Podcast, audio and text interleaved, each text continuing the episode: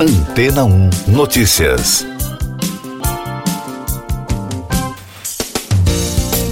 Bom dia.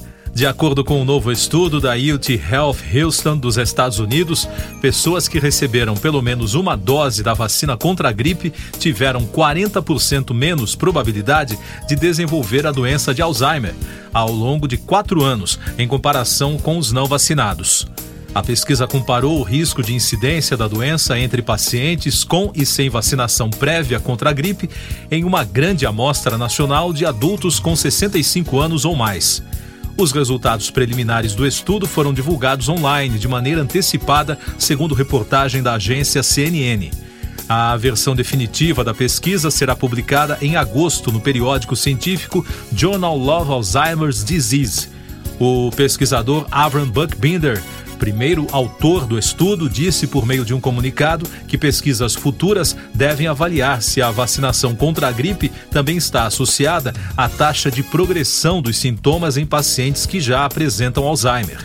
O estudo foi divulgado dois anos depois que os pesquisadores da UT Health encontraram uma possível ligação entre a vacina contra a gripe e a redução do risco da doença. Durante as consultas de acompanhamento de quatro anos, cerca de 5,1% dos pacientes vacinados contra a gripe desenvolveram a doença de Alzheimer.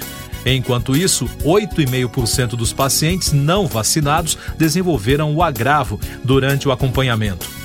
A nova pesquisa analisou uma amostra maior do que as investigações anteriores, incluindo 935.887 pacientes vacinados contra a gripe e 935.887 pacientes não vacinados.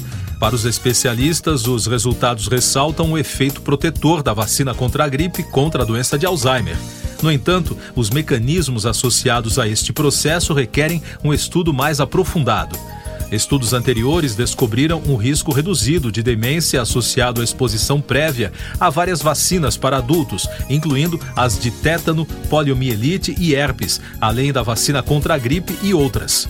A doença de Alzheimer é um transtorno neurodegenerativo, progressivo e fatal, caracterizado pela deterioração cognitiva e da memória.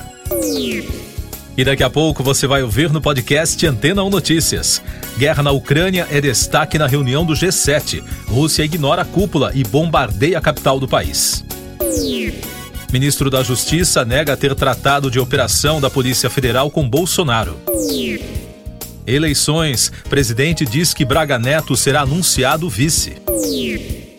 A guerra na Ucrânia é o principal assunto da reunião do grupo G7 dos países mais ricos do mundo, que começou no domingo e vai até terça-feira na Alemanha.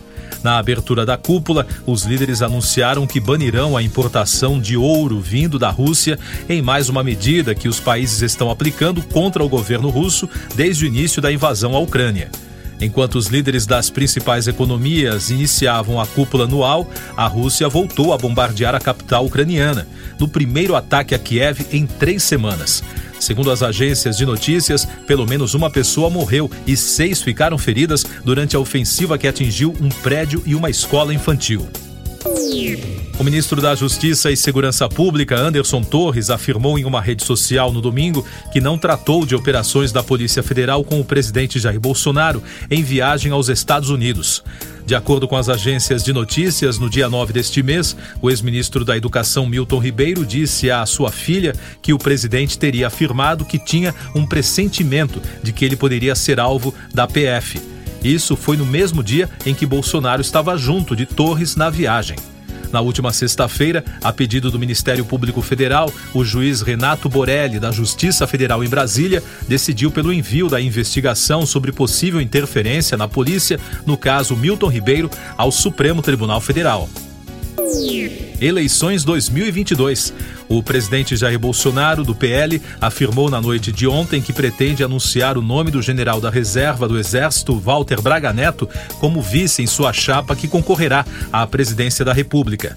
Braga Neto foi ministro da Casa Civil e da Defesa no atual governo. Ele deixou o cargo devido a uma regra que proíbe candidatos de ocuparem funções públicas para participar das eleições. Eu sou João Carlos Santana e você está ouvindo o podcast Antena 1 Notícias. O ministro Gilmar Mendes, do Supremo Tribunal Federal, testou positivo para a Covid-19 em Portugal. O ministro está isolado, passa bem e está com sintomas leves. Nesta semana será realizado o décimo Fórum Jurídico de Lisboa. O evento contará com a participação de políticos e magistrados brasileiros. O ministro participará remotamente por vídeo. Destaques internacionais no podcast Antena 1 Notícias. Na África do Sul, a polícia está investigando a morte de 22 jovens que foram encontrados dentro de um pub na cidade de East London no domingo. Os mortos tinham entre 13 e 17 anos. O jornal Daily Dispatch informou que os corpos estavam em cadeiras e mesas sem nenhum sinal visível de violência. O presidente do país, Cyril Ramaphosa, falou sobre o caso e lamentou as mortes.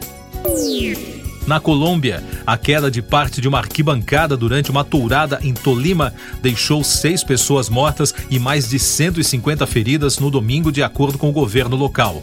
O acidente aconteceu durante uma festa na cidade de El Espinal.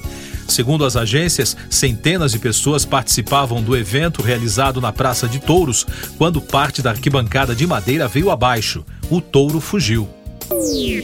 Nos Estados Unidos, centenas de pessoas protestaram contra a decisão da Suprema Corte sobre o aborto, que derrubou um caso de quase meio século que reconhecia o direito constitucional das mulheres.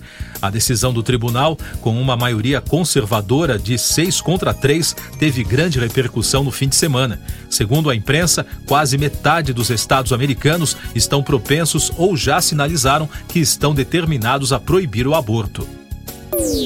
Destaque da saúde: a OMS decidiu que a varíola dos macacos ainda não é uma emergência de saúde global, embora o diretor-geral Tedros Adhanom tenha dito que está muito preocupado com o surto.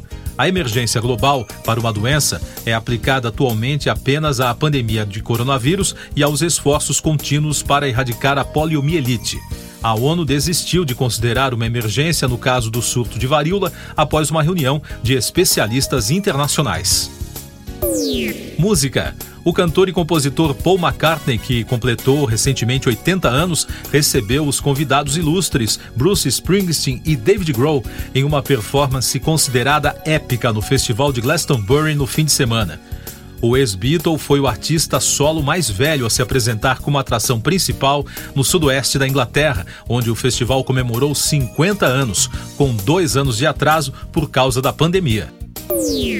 Cinema.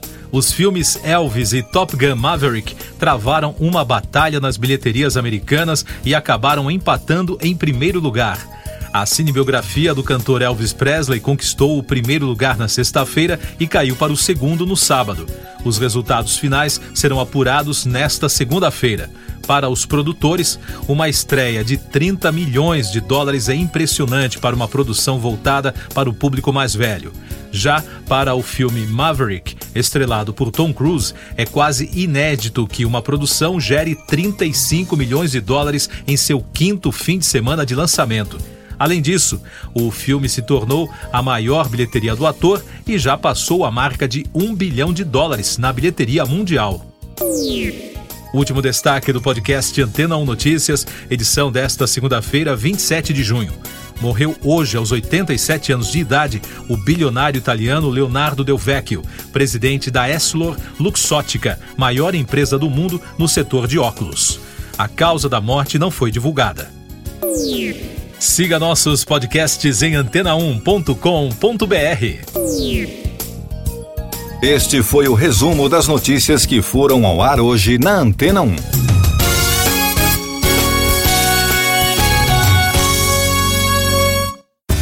Depois de tanto conteúdo legal, que tal se hidratar com água rocha branca? O consumo regular de água durante o dia traz benefícios para a saúde, como, por exemplo, manter a pele bonita e hidratada. Rocha Branca, da fonte direto para a sua. Depois de tanto conteúdo legal, que tal se hidratar com água rocha branca? O consumo regular de água durante o dia traz benefícios para a saúde, como, por exemplo, manter a pele bonita e hidratada. Rocha Branca, da fonte direto para sua casa. Casa.